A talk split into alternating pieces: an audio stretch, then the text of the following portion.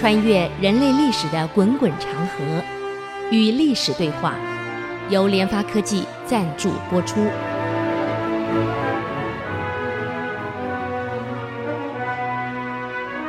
这里是 ICC 主客广播 FM 九七点五，与历史对话，我是刘灿良。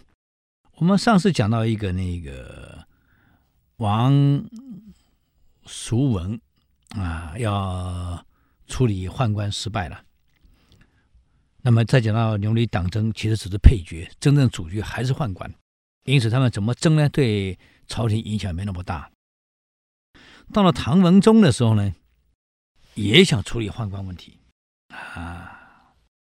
我们现在看，从唐宪宗开始，唐宪宗啊，到晚年一直想多活几年，所以开始服金丹。我们都知道，中国古代这个皇帝啊，为了长寿，找道士炼丹，结果不但没有延寿，哈，反而都死掉了，因为重金属中毒，炼到最后吃到最后是重金属中毒死的。包括他们现在都死掉的帝王，现在被拿出来的，大陆现在考古挖出来一证明，都是重金属中毒死的。这以前人不懂啊，所以宪宗因为服了太多金丹啊，脾气非常暴躁，太监受不了呢，就干脆把他毒死了。所以宪宗是被太监毒死，毒死后呢，唐穆宗继位的四年又被毒死了。你看，又被太监毒死。所以宪宗被毒死，穆宗继位也被毒死。穆宗继位呢，由唐敬宗继位。嗯，更好笑，这个敬宗啊，发现自己看到自己的祖父父亲都是被毒死的，都太监整掉了，居然还特别相信太监。哎，这个非常奇怪。很简单嘛，他没有看过外面世界，从小跟太监长大的，除了相信他们，你还相信谁？嗯。那么，就因为他特别信任太监，所以造成了后患更严重。嗯，因为敬宗后来也被太监杀掉了，被太监刘克明干掉了，等于说连三代哦，从宪宗、穆宗、晋中全部被太监杀了。那么在到了晋中第三代，信任太监，太监嚣张到什么程度？我们举个例子。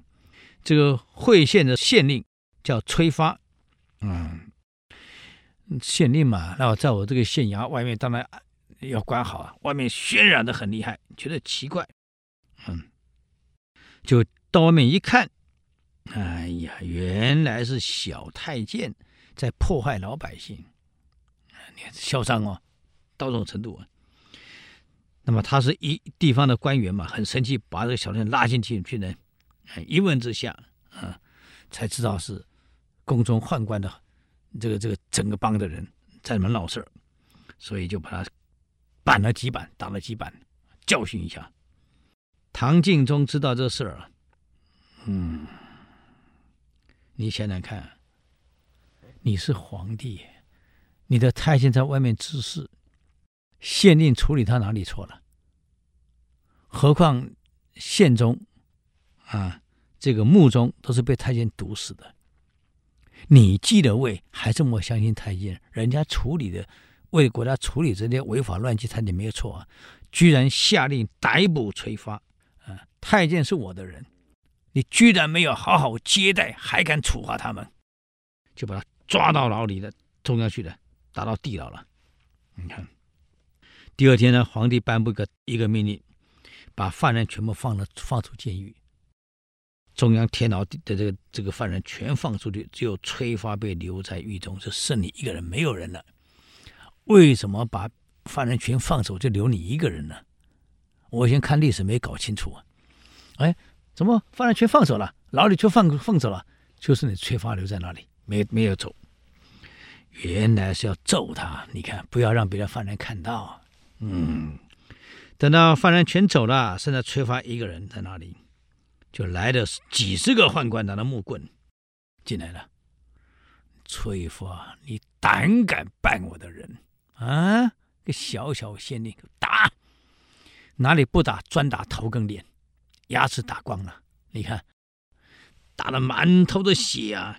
啊，就打昏了，牙齿也打掉了，最后把崔发给打昏了。这太监呢才扬长而去，满足了，大摇大摆走了。监狱的管理人呢没有办法，用草席把这个这个崔发呢罩起来了，脸给遮住了，因为脸打烂了嘛，打了肿了，全部把牙都打光了嘛，都是血嘛，罩起来。又来了一批宦官，这都不用棍子，拿皮鞭。刚刚宦官是打头，那鞭鞭哪里？当时鞭身体嘛，要把它鞭烂进来了，啊。要打崔发，狱卒就指着躺在地上的崔发。宦官一看，崔发已经被草席给盖住了，没呼吸了，以为崔发死了。呵呵，既然死了就算了，打死人啥意思？走了。你看看，还好，昏过去了啊，被狱卒盖的草席，他们以为他死了。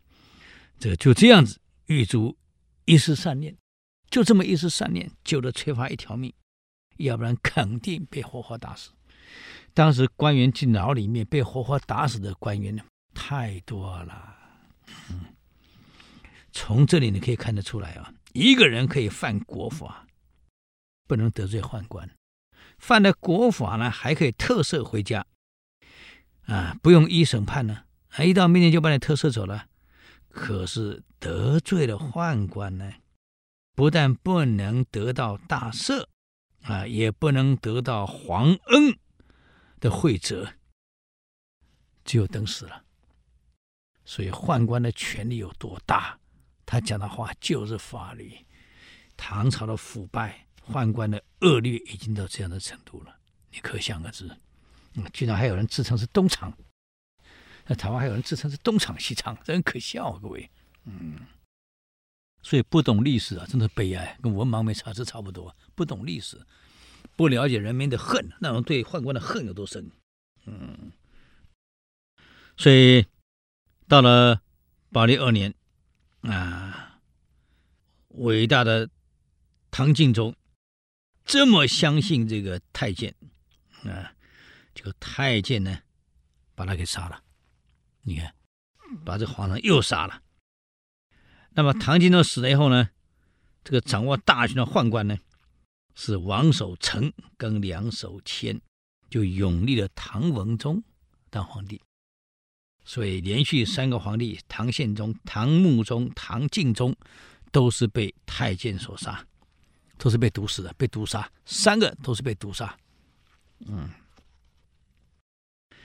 难怪所有唐朝中立后的皇、中期后的皇、后唐这这个肃宗后的皇帝看到太监的毕恭毕敬，为什么？废立之权全在他们手里，你根本没有办法呀！啊，能够皇帝做到自然死，已经是阿弥陀佛了。太监没把你弄死，已经是阿弥陀佛了。各位呀，嗯，唐文宗继位以后啊。他知道，从宪宗到穆宗到敬宗，都是宦官毒死的，所以心里恨啊，恨啊，嗯，哎，问题是杀这个皇上的，连杀三个皇上的余党，满朝都是，满宫里都是，嗯，尤其是掌握大权的宦官王守成，那跋扈的不得了啊！当面对着唐文宗这么说：“你给我听好，哎，太监哎，指着皇上鼻子哎，你给我听好，你的费力全在我的手翻一下而已啊！你要搞清楚，你这个皇帝呢，就像我龟儿子一样，当着皇上面前说，就跟我龟儿子没两样啊！我要你生你就生，我要你死你就死，你给我规矩一点。”又怪一点，啊，否则前面三个皇帝就是你的例子，你也会这样死。你要不信，你试试看，多嚣张！你看看，哈哈，结果如何呢？我们再休息一下，再回来与历史对话。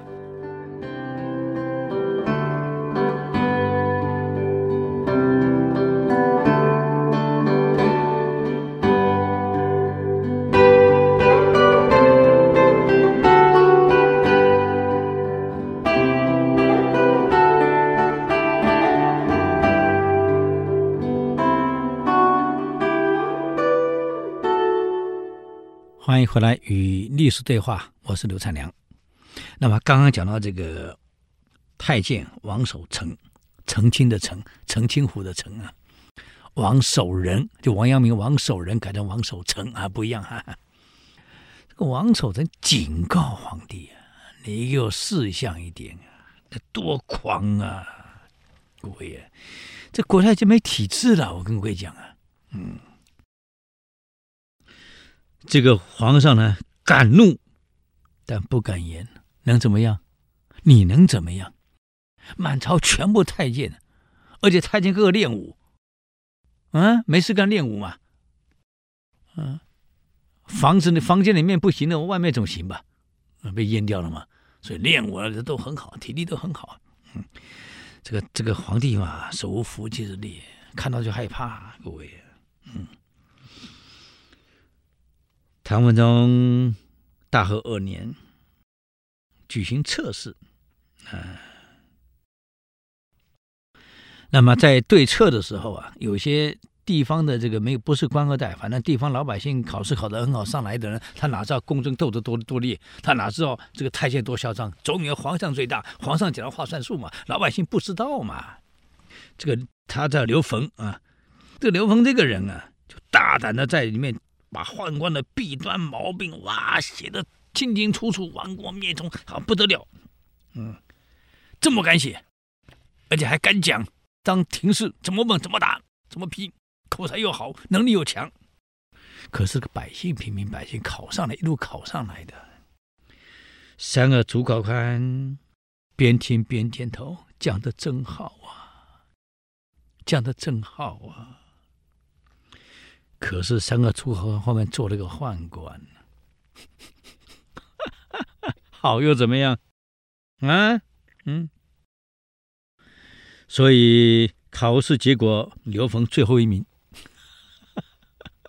明明写的最好，能力最好，对策最好，就因为是指责宦官，所以最后一名落地了。嗯，但是他在骂宦官的时候呢，皇上可在场，都听到了。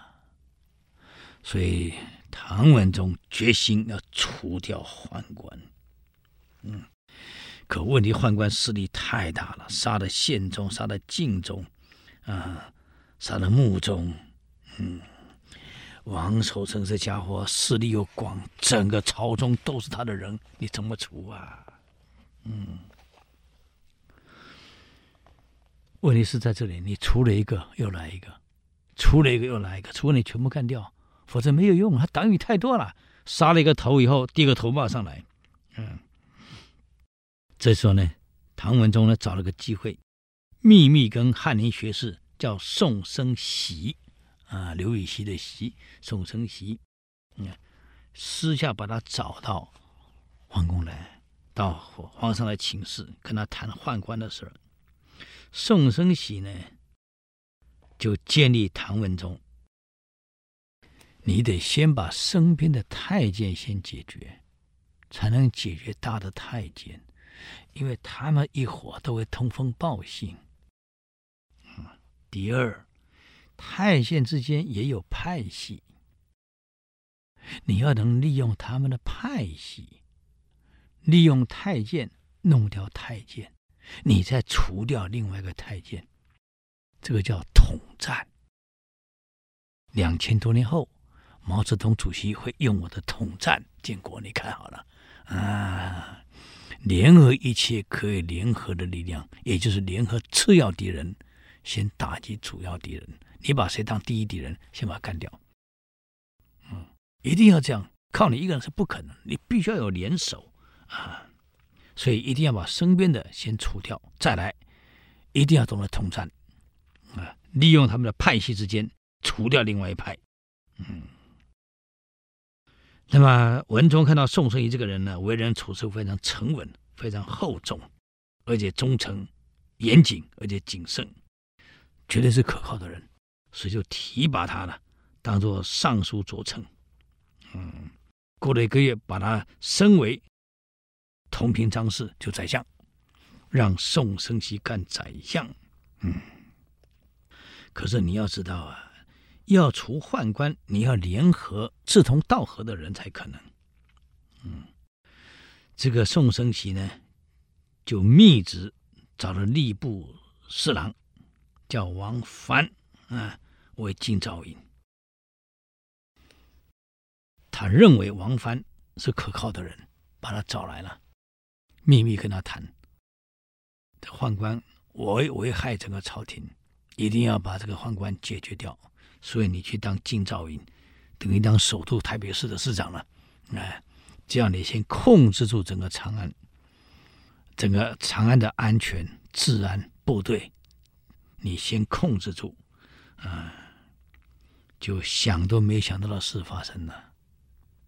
王藩居然把这事儿去告诉了王守成。啊，跟当年一样嘛，要除掉曹操，结果被泄出去了。嗯，同样，曹操的曾孙要除掉司马懿，泄出去了。难怪康熙除鳌拜不敢联合外人，知道为什么吗？你只要找了外人，早晚泄密是一定的。你最信任人的人都保不住，我想告诉各位，你以为你信任啊？他表面上装的，哎呀，我都服你，哎呀，首长好啊，什么都好，都听你的，啊，巧言令色、逐贡之人，你以为他是好人，就没想到是这个最糟糕是这样的人，啊，糖衣炸弹就在你身边，他居然把这所有事都给了这个宦官头，啊，这下完了，嗯，这个王守成知道了。嗯，怎么办？知道你要整我了，所以先下手为强，后下手受遭殃。嗯，你要晓得，古代的皇帝最担心什么事儿？嗯，你的王位被废掉，有人取代你。为什么过去的中国到后来都完蛋了，版图越来越小？他是考虑到我的王位在不在，土地割给人家无所谓，只要我能继续当皇帝，啊，像宋朝南宋一样，最后皇帝全部割光了都没关系，只要留住临安城给我住就行了，还继续当皇帝就行了，国家统统不要了。居然讲这个话，只要留个临安城给我当皇帝就行了，除了当皇帝，他没有别的了，没有别的想法了。你想，这王守成从小跟在。在宫里长大，跟在皇上身边，皇上最担心什么事？怎么会不知道？嗯，既然你这个宋生喜要整我，那可行啊，我先下手啊。啊，他呢，知道这个皇上的弟弟，当时封王啊，叫做张王。三点水的张，文章的章，三点水张王，啊，这个文宗虽然当了皇帝了，但忌讳这个弟弟能力才华都很行，还是多少有忌讳，因为当时选谁当皇帝是你选上来的。王守成私下来找文宗，找皇帝了，皇帝见他了。王守成说：“皇上，你想一想，虽然你怎么能当上皇帝呢？”不是我王守成，你会当？嗯，你再想一想。文宗很害怕，对，是你让我当皇帝的。可是你要知道，你以为我让你当皇帝，每个人都服气吗？你弟弟张王第一个不服，他也想当，啊，对不对？哪个不想当皇帝？皇上点头，对。还有，服你的是我。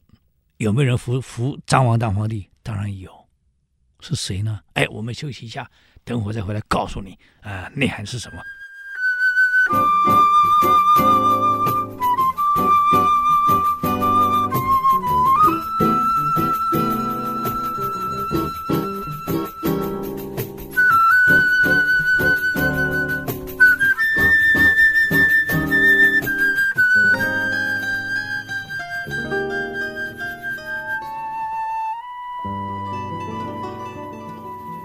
欢迎回来与历史对话，我是刘灿良。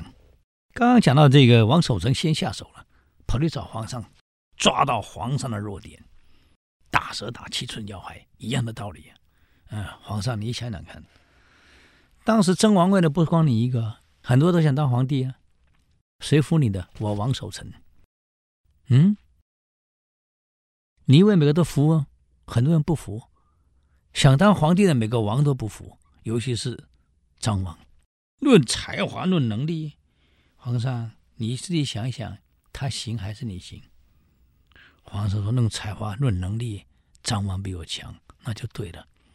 但是我服了你当皇帝，啊，他当然不服气。还有，我服你，有没有人服张王呢？有，就是宋生锡。他总认为国家需要张王来才是稳定的，你是我扶出来的，所以宋生喜表面上跟你合作，要把我除掉，因为你是我扶出来的。等到我除掉了，皇上，你的靠山是谁？没有了。到那时候名正言顺就把你废了，由张王当皇帝。人家都已经在部署了，你怎么还不知道呢？啊，没有错，我对你很严厉，可是我在保护你。你是我推荐上来的皇帝，我能不保你？我保谁？难道我去保张王？张王现在可是宋春熙的人了，一旦他上来，我下台，皇上，你还能保得住你的地位吗？哇！这唐文宗一听啊，大怒啊！宋生奇这个王八蛋呐、没想到你要除掉王守成的目的，是把我的背景给清掉，好让张王上来。哼啊，太过分了！嗯，王守成一看，嗯，此计成功了，嗯，就这样了，这样好。如果宋生锡用张王成功，皇上你就危险了。不如这样，我先把他铲掉。啊，我现在带两百骑兵到他家，把他全族铲光，这样张王也就没戏了。必要我连张王一起铲掉，保障皇上你太太平平当你的皇上。嗯。旁边有个飞龙使叫马存亮，一听跪在地上给皇上磕头。皇上，如果这样一来，京城一定大乱。哪有宦官带人到宰相家里去杀宰相的呀？皇上，哪有这回事的呀？还杀人家全族，还要去杀张王？哎呀，皇上。做事不能这样莽撞啊！嗯嗯，文宗跟这个王守成说：“这样，明天我开个会，用什么方法处理掉宋生锡？不要急躁，不要打草惊蛇。”啊，看来这个宋文宗真的是白痴，你看到没有？人家这么一讲，当时你跟宋生锡讲好的，把王守成铲掉，现在王守成反过来铲我的目的是铲你，他就让张王当皇帝，不是很可笑吗？那么可笑吗？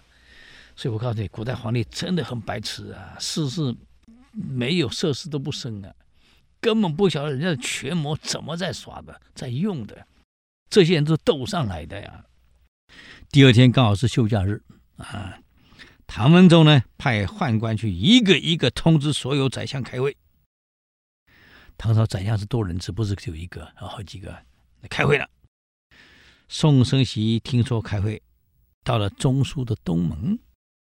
宦官对宋生锡说：“皇上诏书中没有宋公之名，没有你的名字，所以你不用进朝开会。”宋生锡一听，心里有数了。完了，一定是走漏消息了。嗯，也知道出事了。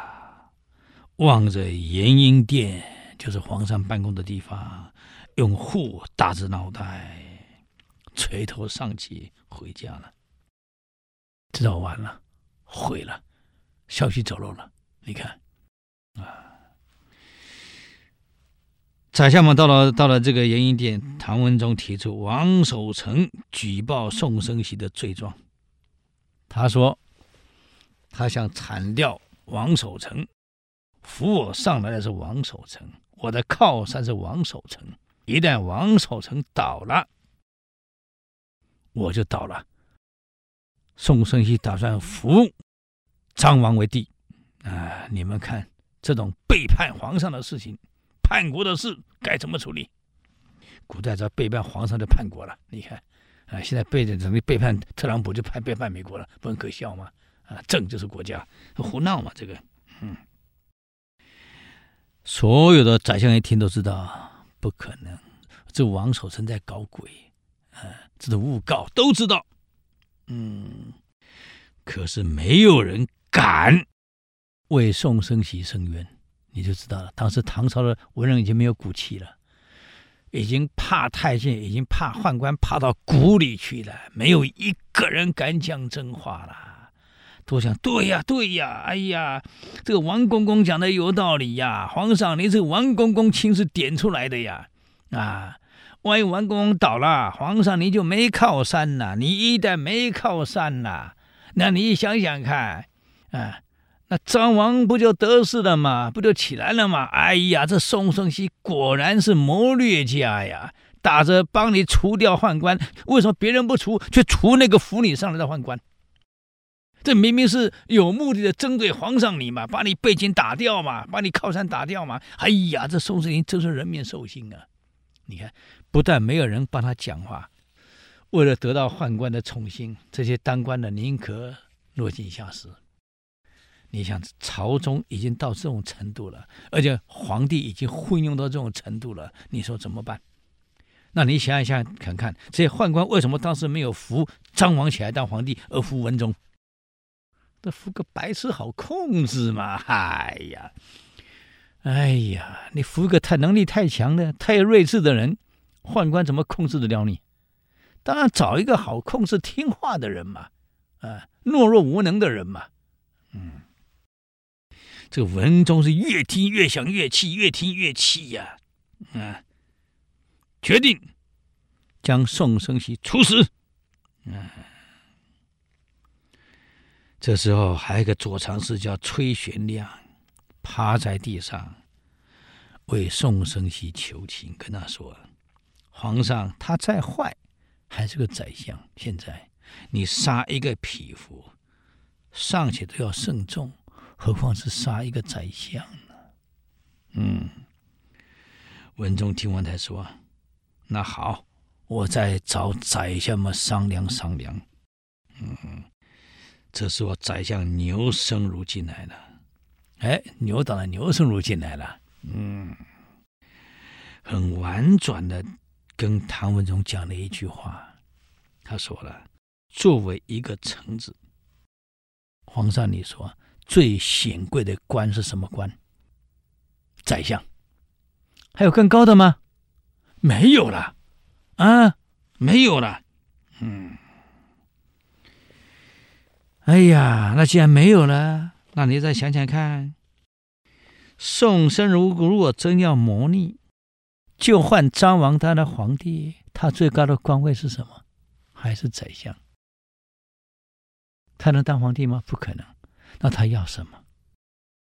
皇上，你再想一想，文中怎么想？我们再休息一下，等会再回来与历史对话。谢谢。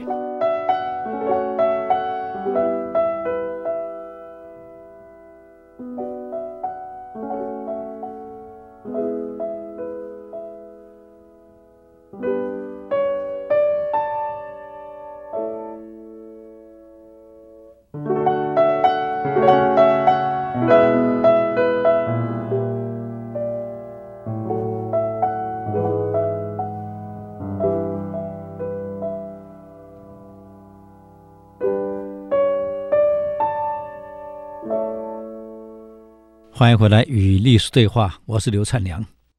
刚刚讲到这个牛生如还不错，为这个讲话。当然，牛生如这个在朝中能够混得开，跟宦官关系也很好。我们都讲了，牛李不管怎么党争，你是配角嘛。主要还是宦官在决策嘛。嗯，所以人啊，没有好关系，你事情办不了。一个能干的人，不但关系能处理好，不得罪任何人，还可以把自己理念落实的好，那真高手啊！各位，牛圣儒讲话了，嗯，皇上，你再想一想看，我们为人臣最高位置是什么？宰相。那那宋宋生熙即使换了张王，他还是只能干宰相。他有必要换来换去，冒着生命的危险啊，被诛九族的危险，戴上一个叛逆的的帽子吗？有必要吗？如果说他叛逆完了可以当皇帝，那他可以可以试试看看。又不可能，又不过个宰相而已，他又没兵权，他能干什么？这个事情，皇上你再想一想，嗯，他没有下一句话，再愚蠢的人都知道是被陷害，这话没讲出来，啊，你再想一想看看，何况杀一个匹夫，按照唐朝律令都得调查，何况杀一个宰相呢？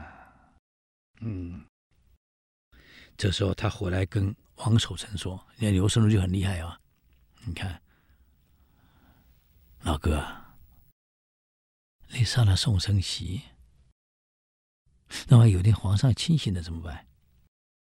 嗯，这个事情不宜久拖，你不如把宋贬到地方去，他不在中央，你不就稳住了吗？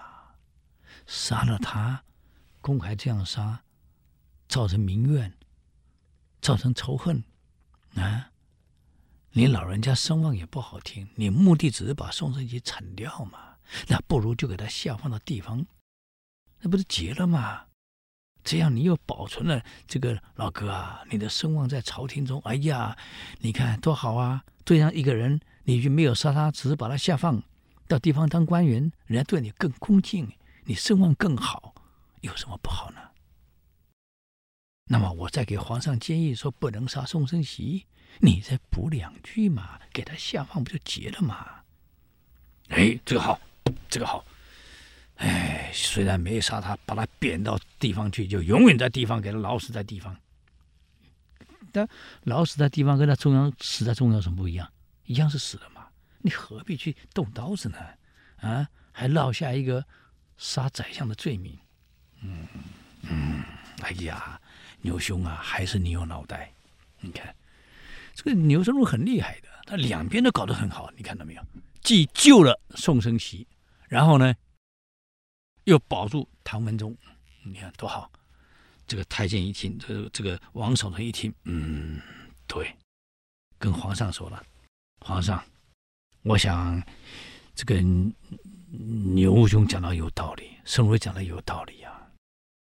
杀一介百姓，我们唐朝法律都很严格、很谨慎，何况杀个宰相？哎，不如这样好了，就不杀他了。把他贬到开州当个司马，也显出皇上你的度量，很好嘛！啊，就这样，果然宋生锡保住命了，下放到开州去了。果然后来是死在任上，在开州死了，哎，就没有再回中央了。但至少一族都保住了，不然九族住光了。你看到没有？哎，所以牛僧孺也很厉害，两边都跟你圆的很漂亮。救了宋生锡，其实目的主要是救宋生锡，呃，用这一招，你看有没有让王守成起怀疑？啊，多好啊！最后他在任上出了问题，王守成后来知道他死在任上，哎，跟牛圣牛圣儒说：“哎，你老哥果然厉害，他死在任上，不一样把他杀了吗？只是借个环境让他死而已嘛。可他没想到，那全族保住了，各位，嗯。”哎呀，到了这个开成元年，八三六年，有个叫李实的，跟文宗说了：“皇上，宋生锡事件已经过了，他死在任上，身边没有人可以跟你讲真话的人。啊，宋生锡为人忠诚而且正直。”可是却被谗言，被奸人所陷害，客死在异乡。他的冤屈到现在还没有昭雪。皇上，你真认为宋生喜是十恶不赦之人吗？你真认为宋生喜真的是要拱张王为皇帝吗？你再想一想。这个唐文宗低下头，没有讲话，哭了。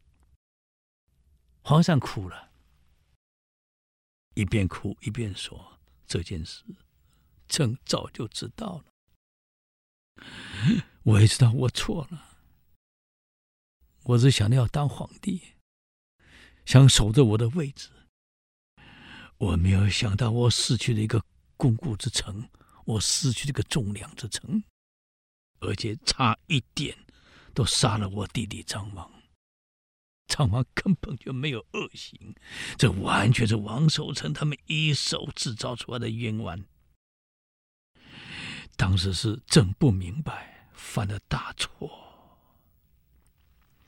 你看，可是知道至少知道错还不错，赶快下诏恢复宋生锡的官爵。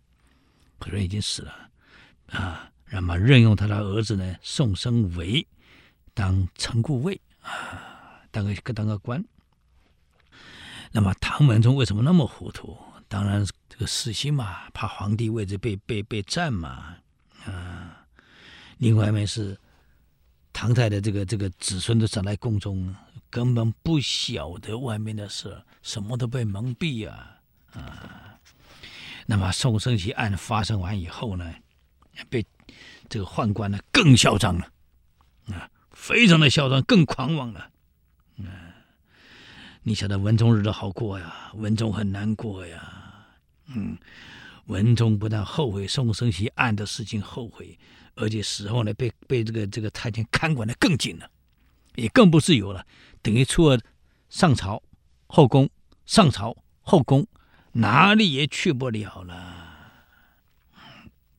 所以他心里非常痛苦啊！文宗这个时候虽然是皇帝，就好像监狱中的罪囚一样。你想，你的活动空间只限于这个这个呃上朝的这个鹦鹉殿，跟你回自己的房间，除了这两个地方，你哪里都去不了。你跟被软禁有什么两样？跟囚犯有什么两样？只是每天吃穿被伺候的好好的，就这样而已啊！一点自由都没有。嗯，可是这个这个宦官还在想，这个皇上啊，很多内幕啊，他会知道，那怎么会知道呢？那大臣们跟他讲的，我们又不能禁止大臣跟皇上之间有来往，啊，所以很多事情还会泄给天子。万一哪一天来了一个比较英明的皇帝，我们宦官还是很危险的。那怎么办？最好啊，连这些官员都由我们来选，那是最好的了。嗯，这官员至少是宦官来选，选的官员呢就伺候在你身边，所以皇帝从此连官员都由太监来选。请问你皇上还有什么自由？啊，纯粹当傀儡了。所以唐朝宦官的危害。我们历史上没写多少，可是你翻开唐书《新唐书》去看看，太可怕了，那比汉朝、比明朝更凶悍啊！连皇帝废立都有他，不行就毒死。你说至少明朝皇帝不是一被宦官毒死，唐朝几乎都这样死的。好，我们今天给各位呢好朋友又报到这里，时间又到了啊！呃，有任何建言，请到。我们爱惜之音啊，主客广播的网站留言，我们的网址是 triple w 点 i c 九七五点 com 与历史对话，非常谢谢各位，我们下周继续谢谢。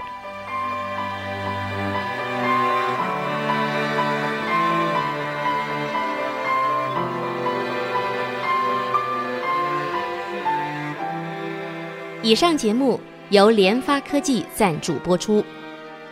联发科技邀请您同游历史长河，发现感动，积累智慧，扩大格局，开创美好幸福人生。